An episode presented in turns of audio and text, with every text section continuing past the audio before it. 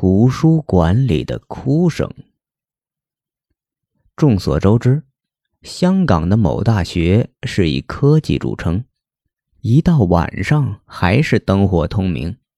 特别是图书馆，大家一定以为这里的同学都很努力学习吧？确实也是，大学的学术成绩有目共睹。但是。同时，关于这个灯火通明的图书馆，却有一个灵异的传说。传说在几十年前，这个大学的图书馆刚刚建好，那个年代还没有手机。有一位非常勤奋好学的女同学在图书馆里学习，不知不觉呢就睡着了。保安来检查的时候，由于她坐的位置。比较靠里面，所以没看到他。等他醒过来的时候，已经是半夜了。他当然是非常的害怕，周围漆黑一片，于是他开始呼叫求救。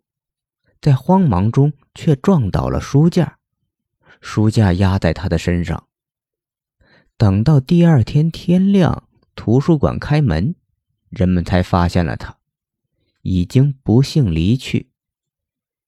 但是在这件事情之后，每次晚上关门前，保安巡逻到图书馆的那一层的时候，总会有弱弱的哭声，和传来一个女孩的声音：“救命啊，救我！”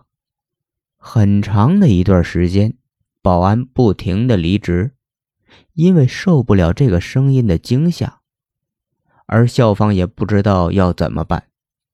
偶尔一次巡楼的时候，忘记把灯关上，那次的巡楼竟然没有了这个女孩的呼叫声，所以这个习惯就一直保存到现在。